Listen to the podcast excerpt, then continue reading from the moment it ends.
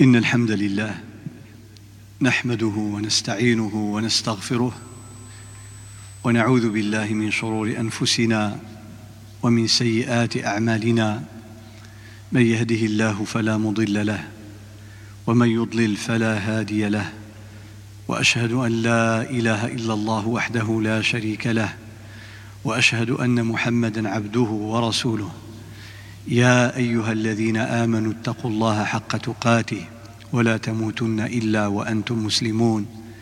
يا أيها الناس اتقوا ربكم الذي خلقكم من نفس واحدة وخلق منها زوجها وبث منهما رجالا كثيرا ونساء واتقوا الله الذي تساءلون به والأرحام إن الله كان عليكم رقيبا.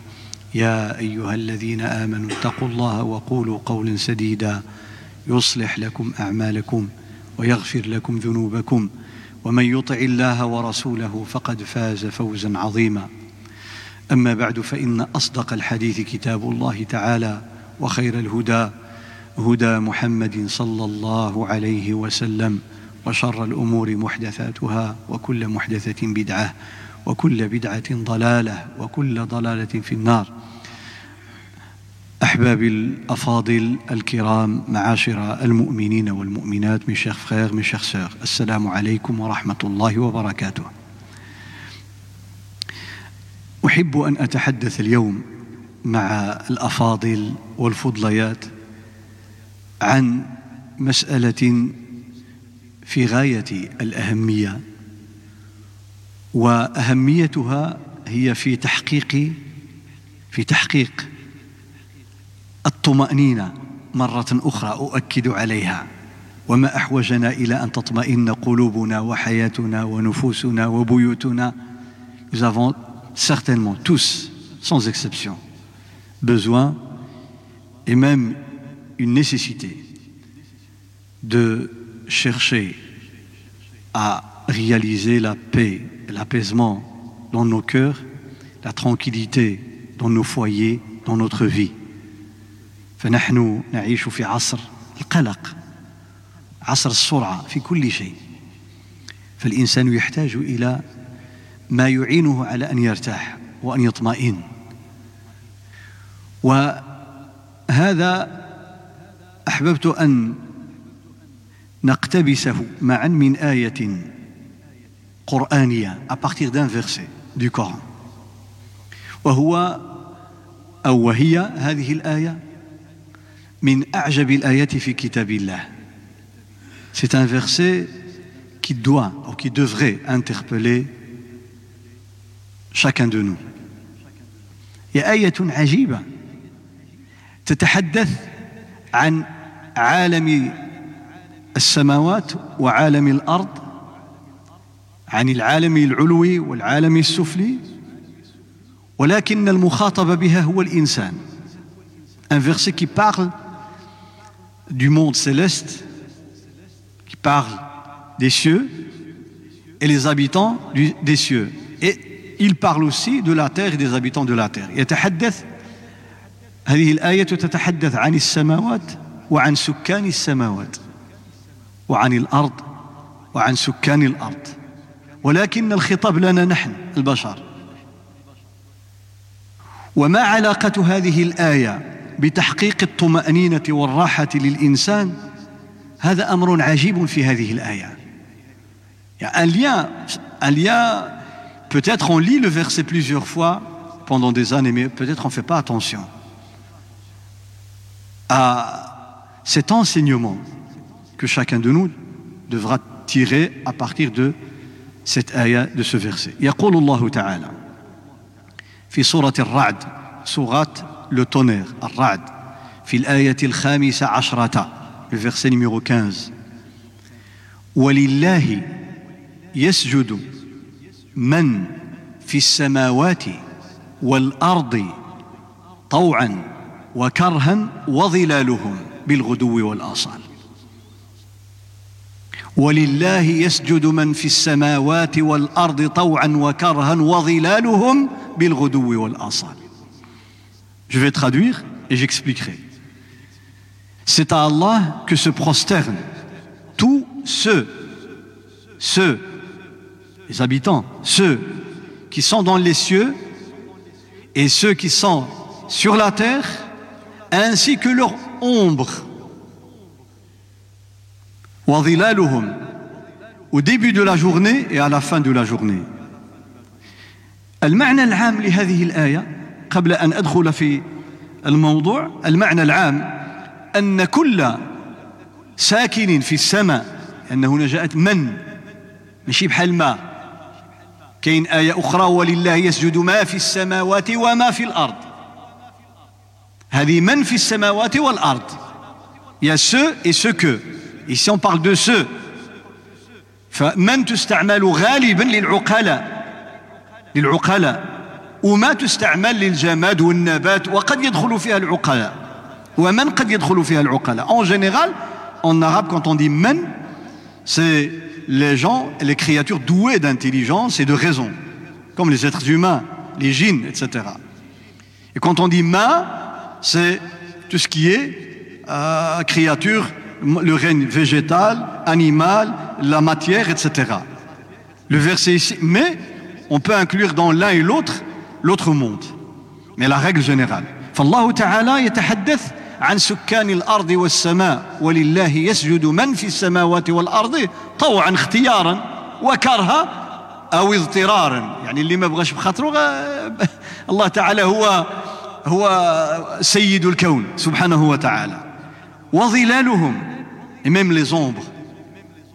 L'ombre de toute chose glorifie Allah subhanahu ظلال الخلق ظلي وظلك وظل الشجر وظل الحجر وظل النبات كله يسجد لله سبحانه وتعالى كما أن الملائكة تسجد لله والإنس يسجدون لله والجن يسجدون لله كذلك كل هذه المخلوقات حتى الظل يسجد لله Vous imaginez que toute chose, toute créature se prosterne devant la grandeur d'Allah, même l'ombre de chaque créature.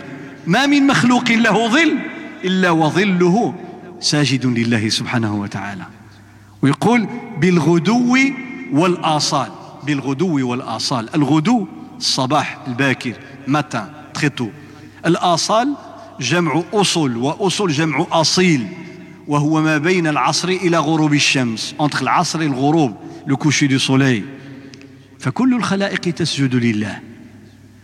ولكن لماذا الله سبحانه وتعالى يخاطبنا نحن بهذه الآية. يخاطبنا نحن لأن في الأصل نحن لا نعرف ولا نستطيع أن نعرف ولا أن ندرك أن النبات يسجد لله إلا بالوحي. باش عرفنا إحنا بأن النبات يسجد لله؟ أخبرنا الله لأن هذا غيب. باش عرفنا بأن الحجر يسجد لله؟ هذا غيب. باش عرفنا بأن الظل ديالنا يسجد لله؟ هذا غيب. فلا بد من الرجوع إلى إلى الوحي. الله هو الذي أخبرنا إذا أخبرنا لماذا puisqu'on ne peut pas en tant que créature savoir ce qui se passe dans le monde imperceptible, ce qu'on appelle alam al inconnu. Sauf si on a une information qui vient de la part du Créateur, subhanahu wa ta'ala. Il nous informe qu'en quoi toutes ces créatures ainsi que leurs ombres se prosternent devant Allah subhanahu wa ta'ala. Mais pourquoi لماذا يخبرون بأن هذه الكائنات تسجد لله من المكلف بالسجود؟ هل الحجر مأمور أن يسجد؟ كلا هو ليس مكلفا. Les créatures ne sont pas responsables à part les êtres humains et les djinns. الثقلان الجن والإنس هم المكلفون يعني هم اللي عندهم مسؤولية. أما المخلوقات الأخرى ما عندها مسؤولية. الملائكة الله خلقهم. لا يعصون الله ما أمرهم ويفعلون ما يؤمرون. إذن هما ما غنتصوروش أنهم يعصوا الله Donc les seules créatures chargées de responsabilité, les êtres humains, les êtres humains et les djinns.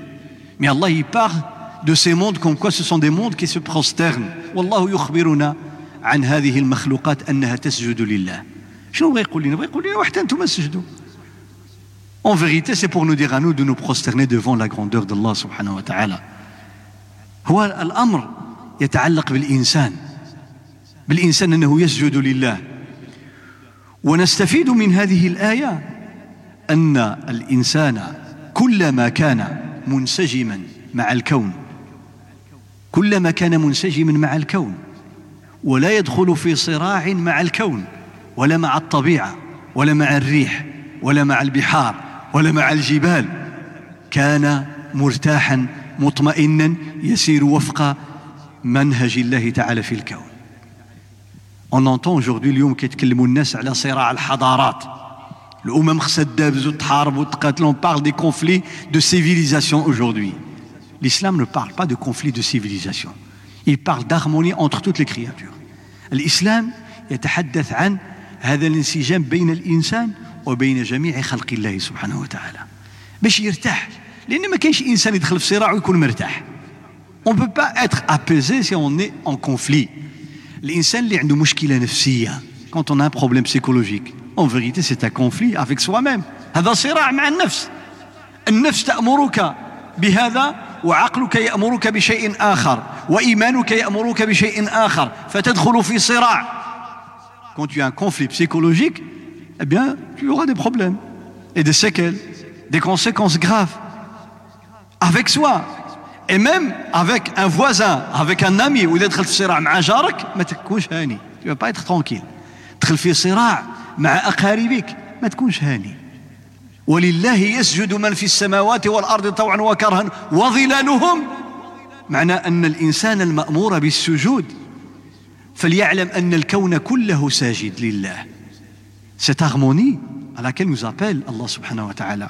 Comme tout l'univers se prosterne devant Allah et glorifie Allah et loue Allah الكون يسجد لله ويصلي لله ويسبح الله ويحمد الله ويحمد الله الكون كله إلا ما استثني فكيف لا يكون الإنسان العاقل كذلك même la matière elle glorifie Allah subhanahu wa ta'ala كما قال الله تعالى وإن هاد إن معناها ما نافية ما كاينش شي حاجة وإن من شيء إلا يسبح بحمده أي بحمد الله ولكن لا تفقهون تسبيحهم.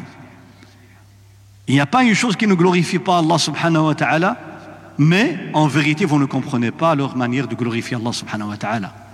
إحنا ما كنعرفوش كيفاش كتسبح هذه المخلوقات؟ الله سبحانه وتعالى ولكنها تسبح الله. وإن من شيء ما من شيء في هذا الكون إلا يسبح بحمد الله. يعني يقول سبحان الله. ويقول الحمد لله لكن كيف؟ الله أعلم. قال ولكن لا تفقهون تسبيحهم شوف الإنسان اللي هو أب أو أم quand on est un parent un père ou une mère الوالدين من فطرتهم التي فطرهم الله تعالى عليها المنسجمة مع الكون cette harmonie avec l'univers. Elle fait que les parents les parents eh bien dans leur fitra leur nature innée originelle ils ont de l'amour pour leurs enfants. Ils veillent sur leurs enfants même si on ne leur demande pas. الوالدين وخار ما توصيهمش انهم يحرصوا على اولادهم وانهم يحافظوا على اولادهم وانهم يخافوا على اولادهم كيعملوها بلا ما توصيهم علاش فطره فطره من الله سبحانه وتعالى. فطرة من الله موجودة في الخلق. ونلاحظها في الحيوان وفي الإنسان وفي فطرة من الله منسجمة مع الكون. الله تعالى أمر الأولاد les الله les appelle chaque fois dans وبالوالدين إحسانا وبالوالدين إحسانا وقضى ربك واعبدوا الله ولا تشركوا به شيئا وبالوالدين إحسانا. Allah insiste chaque fois sur les d'avoir la bonté envers les parents. الأولاد الله تعالى يذكرهم كل وقت وحين بالبر بالوالدين لكن الوالدين قليل في القرآن الكريم Quand il s'agit d'un partage d'héritage, oui, في الأمور ديال المال ديال الميراث يوصيكم الله في أولادكم للذكر مثل حظ الأنثيين إلى آخر الآيات قوا أنفسكم وأهليكم لكن التصريح بالأمر بالبر والإحسان للأولاد للأولاد لأن الوالدين بلا ما توصيهم داك الشيء فطرة وغريزة سئيني وهذا منسجم مع طبيعة الوالدين لأن الولد هو قطعة منك. كما قال صلى الله عليه وسلم عن فاطمة رضي الله عنها في الحديث الصحيح قال فإن فإن فإنما هي بضعة مني. أي قطعة. قطعة. Il dit Fatima est une partie de moi. Ça veut dire que l'enfant est une partie de toi. فالولد جزء منك. خرج من بطن أمه بعدما وقع بين الأب والأم من معاشرة. فهو جزء من الأب والأم. جزء منك كتحافظ عليه. Tu dois en prendre soin. لذلك سبحان الله حتى الفقهاء الفقهاء حينما تحدثوا عن الحامل إذا أفطرت في رمضان la femme en état de grossesse quand elle est enceinte si elle rompt le jeûne durant Ramadan. هناك من الفقهاء من يفرق بين ما إذا خافت المرأة الحامل على نفسها فقط أو إذا خافت على ولدها. إذا خافت على الولد خصها تقضي وتفدي. تخلص على كل نهار مسكين. إذا خافت على الولد ما خافش على راسها هي بصحتها وقوية لكن خافت على الولد. ولكن إذا خافت على راسها فقط هذاك فيها عليها على القضاء عند جمهور العلماء. الإمام مالك يقول المرأة الحامل ليس عليها إلا القضاء. عليها فقط القضاء. المرضع لا. عليها القضاء والفدية. المقصود l'objectif quand on parle de la femme en état de grossesse qui craint sur la santé du fœtus la nourrice elle craint sur la santé du nourrisson pourquoi on parle de l'enfant علاش كيتكلموا على داك الشيء اللي في كرشها ويتكلموا على ولدها اذا كانت كترضعوا علاش لانها جزء منها رخص الله تعالى للمراه الحامل ان تفطر في رمضان الذي هو ركن من اركان الاسلام حفاظا على ولدها Vous imaginez Ramadan, jeûner Ramadan est un pilier de l'islam. Donc il incombe à chacun de le jeûner. Et Allah nous dit, vous avez l'autorisation de rompre le jeûne. À qui La femme enceinte la femme qui allait. Pourquoi Si elle craint sur la, la santé de l'enfant. Pourquoi Parce que l'enfant fait partie de ses parents. لأنه قطعة من والديه والله يعلم أن الوالد والوالدة كيخافوا على أولادهم بالفطرة انسجاما مع هذا الكون فرخص لهم في هذا الأمر وتأملوا وصية نوح Je vais vous dire, Inch'Allah, un conseil, un testament. وصية نوح هذه وصية عجيبة يا إخوة. إذا قريناها في هذا السياق أن المؤمن والمؤمنة والإنسان خصو يكون منسجما مع خلق الله. علاش نهانا النبي صلى الله عليه وسلم أن نقطع شجرة on ne peut pas couper un arbre. Sans utilité. إذا ما كاينش مصلحة في قطعه. نهينا عن قطع الشجر. نهينا عن قطع الحيوان عن قتل الحيوان. لغير ضرر أو tuer les animaux c'est interdit sauf s'il y a nécessité, il y a besoin, il y a utilité إلا لمنفعة أو مصلحة أو كان هذا الحيوان مضرا علاش خلق الله لما سأل الصحابة رضي الله عنهم رسول الله صلى الله عليه وسلم طلبوا منه الإذن أن يقتلوا الكلاب في المدينة لكثرتها Il y avait trop de chiens à Médine. Et on lui a demandé au prophète sallallahu alayhi wa sallam la permission, c'est-à-dire aux autorités, la permission de tuer les chiens. Parce que ça dérangeait les gens et ça représentait un risque, un danger. بداو يشكلوا خطر على الناس كثرة الكلاب وكذا فنهاهم النبي صلى الله عليه وسلم il leur a interdit de le faire علاش قال لولا أن الكلاب أمة une nation أمة كلاب أمة فيهم العالم من, من عندهم لغة ils ont leur langage وعندهم نظام ils ont leur système de vie وفيه منافع للصيد ها؟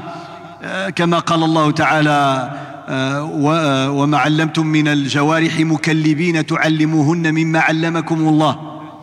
مكلبين. الكلب يعلم للصيد فيه منفعة للحراسة pour la chasse un intérêt pour la chasse pour la garde pour etc et c'est toute une nation une communauté. فهي أمة من الأمم. عالم. فلذلك سبحان الله نهي. سيدنا نوح عليه السلام يقول النبي عليه الصلاة والسلام في الحديث الذي أخرجه الإمام الحاكم بسند صحيح يقول لما حضرت نوحا الوفاة لما كان في الآخر ديال الدقائق أو اللحظات ديال العمر ديالو كونت était dans les dernières minutes de sa vie نوح عليه السلام. بعد كل هذه القرون siècles qu'il a vécu عاش قرونا القرآن ذكر فلبث في قومه ألف سنة إلا خمسين عاما. اللي بقى في القوم ديالو. واش هذه المدة فقط ديال الرسالة؟ أو لا ديال الحياة ديالو قبل الرسالة وديال الرسالة؟ يعني على الأقل على الأقل عاش 950 سنة. minimum il a vécu 950 minimum سيدنا نوح لما حضرته الوفاة قال لابنه à son fils قال لولده خلي له يوصيه وصية. قال له قال له إني مو إني موصيك بوصية. je te donne un testament شنو هي هذه الوصية؟ قال آمرك باثنتين وأنهاك عن اثنتين. Je t'ordonne deux choses et t'interdis deux choses. قال أما الأولى آمرك أما الأولى فآمرك بلا إله إلا الله. Je te recommande لا إله إلا الله. علاش؟ قال لو أن السماوات والأرض جعلت في كفة تعرفوا الكفة؟ هي ذاك التبصيل اللي كيكون فوق الميزان.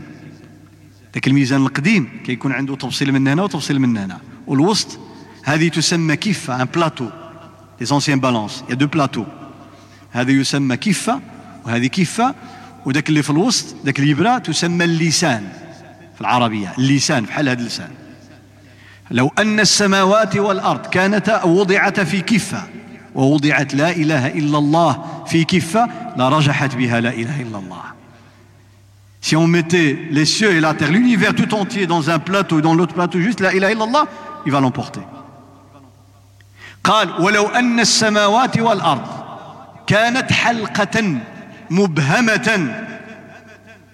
المبهم هو الشيء المصمت. المبهم هو الحاجة أي حاجة ما فيهاش تقبى ما فيهاش حفرة مخلوقة يقال في العربية هذه مبهم. بحال دابا هذا الحيط هذا مبهم. هذا كلا لأن فيه السراجم. مبهم en arabe ça veut dire il est il est fermé. Il n'y a pas de مبهم comme un bouclier. مثل الترس الذي يدافع به المقاتل ها ما فيش شي تقبى ولا هذا مبهم si tu prends une pièce de monnaie إذا خذيت واحد قطعة نقود هذه تسمى حلقة مبهمة. هذه مبهمة. مبهمة يا با تخو ماشي متقبة هذه مبهمة. لو أن السماوات والأرض كانت حلقة مبهمة مغلوقة لقصمتهن لا إله إلا الله. تنزل عليهم لا إله إلا الله تهرسهم. Imagine que l'univers se forme d'un plateau fermé. Tu déposes la ilaha illallah, elle va les briser. الثانية قال آمرك باثنتين. هذه الأولى ça c'est la première. الشاهد هو الثانية. قال وآمرك بسبحان الله وبحمده. سبحان الله وبحمده.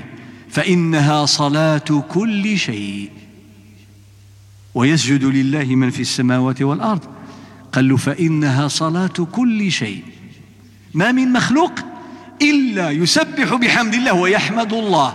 Il dit c'est la de toutes choses. De toutes choses.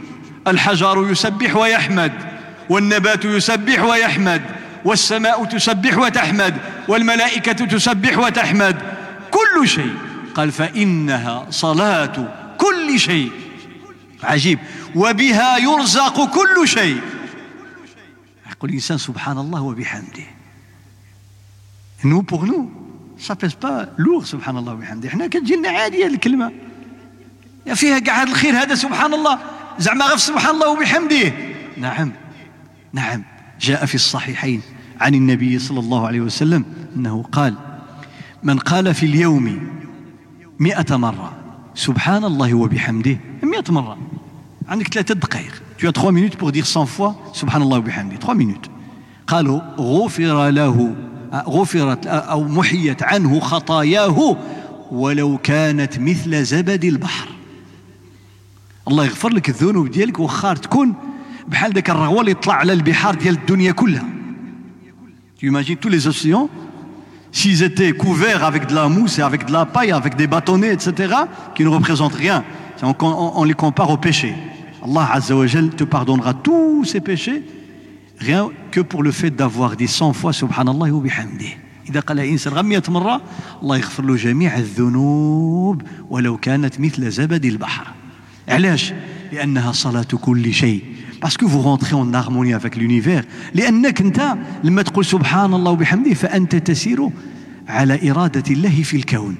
لا تشذ ما كتخرجش على إرادة الله في الكون. كل شيء يسبح فلماذا لا تسبح؟ كل شيء يسجد فلماذا لا تسجد؟ كل شيء يحمد فلماذا لا تحمد؟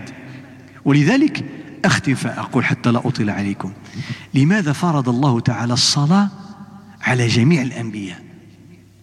La prière, c'est une glorification, c'est. الصلاة تسبيح والصلاة سجود. الله تعالى في القرآن الكريم قال وسبح بحمد ربك قبل طلوع الشمس وقبل غروبها. سبح قال ابن عباس هذه صلاة الضحى قبل طلوع الشمس. قال ركعتين ديال الصباح هذه قبل طلوع الشمس les deux ركعات comprises avant le lever du soleil الله سماها تسبيحا والعصر سماها تسبيح la prière de العصر. الله تعالى lui donne comme nom تسبيح glorification. deux ركعات avant le lever deux ركعات avant le coucher قبل ما تطلع الشمس كتصلي الصباح. قبل ما تغرب كتصلي العصر. من حافظ على البردين دخل الجنة.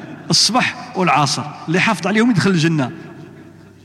الله سماها تسبيح. الصلاة سماها تسبيح.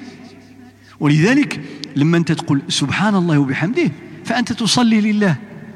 والعلماء قالوا ما من نبي ما من نبي إلا وأمره الله تعالى بالصلاة. Tous les prophètes ont prié. والصلاة ديالهم كان فيها الركوع وكان فيها السجود وكان يضع أحدهم يمينه على شماله الله تعالى قال عن إبراهيم ربنا إني أسكنت من ذريتي بواد غير ذي زرع عند بيتك المحرم ربنا ليقيموا الصلاة رب اجعلني إبراهيم يقول رب اجعلني fais de fais la prière moi ma descendance إبراهيم priait كان يصلي رب اجعلني مقيم الصلاة ومن ذريتي مقيم الصلاة أنا معنى أنه كان يصلي سيدنا إبراهيم إسماعيل آه، كان يأمر أهله بالصلاة والزكاة Il ordonnait à sa, à sa famille, comme dans le Coran. عيسى عليه السلام قال وأوصاني بالصلاة والزكاة ما دمت حيا الله commandé la prière et la zakat. عيسى عليه السلام le فالأنبياء كلهم كانوا يصلون. والله تعالى قال أن طهر بيتي لإبراهيم وإسماعيل وعهدنا إلى إبراهيم وإسماعيل. الله commande à إبراهيم إسماعيل أن طهر de purifier la mosquée de la Mecque أن طهر بيتي للطائفين والعاكفين زيد. والركع السجود يعني اللي كيصلي ويركعوا يسجدوا. pour ceux qui se prosternent s'inclinent veut dire pour ceux qui font la prière la prière une des plus anciennes pratiques religieuses من أقدم العبادات على وجه الأرض الصلاة التي هي تسبيح. لماذا؟ لتوافق فطرة الإنسان في عبادة الله وفي حمد الله والتسبيح لله. Pour rentrer en harmonie. Quand tu fais cinq fois par jour انت لما تصلي خمسة المرات في النهار الله أراد لك أن تبقى على هذه الفطرة وأن تبقى على هذا الإنسجام مع الكون. Pour que tu restes en harmonie. En parfaite harmonie avec l'univers. الله il t'ordonne cinq fois par jour de faire la أن تصلي خمس مرات في اليوم. والنبي عليه الصلاة والسلام قال كما في الحديث الصحيح أمرنا معاشر الأنبياء. الله nous a commandé nous a ordonné nous les prophètes معاشر الأنبياء. ماشي غير هو. قال بتعجيل فطرنا. Rompre le jeûne dès que c'est le coucher du soleil. On n'attend ما تسناش تقول بسنة واحد خمسة دقائق واحد عشرة دقائق مورا الغروب. لا. الله أكبر. بسم الله. أمرنا معاشر الأنبياء بتعجيل فطرنا وتأخير سحورنا. Et retarder au maximum le, le repas de la fin de la nuit. وبوضع أيماننا على شمائلنا في الصلاة mettre la main droite sur la main gauche dans la prière. معنى الأنبياء كانوا يصلون les prophètes faisaient la prière.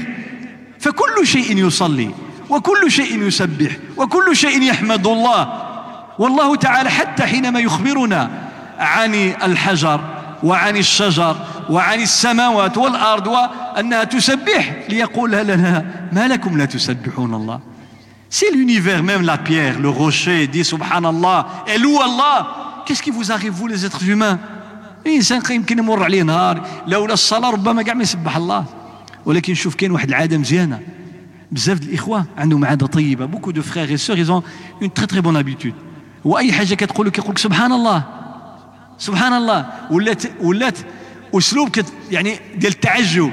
سبحان الله c'est spontané وهذه نعمة من الله. أن اللسان ديالك يتعود على هذه الأمور. ولا شي واحد يقول لك شي خبر كتقول له لا حول ولا قوة إلا بالله. ولات عادة. وهذه نعمة من الله.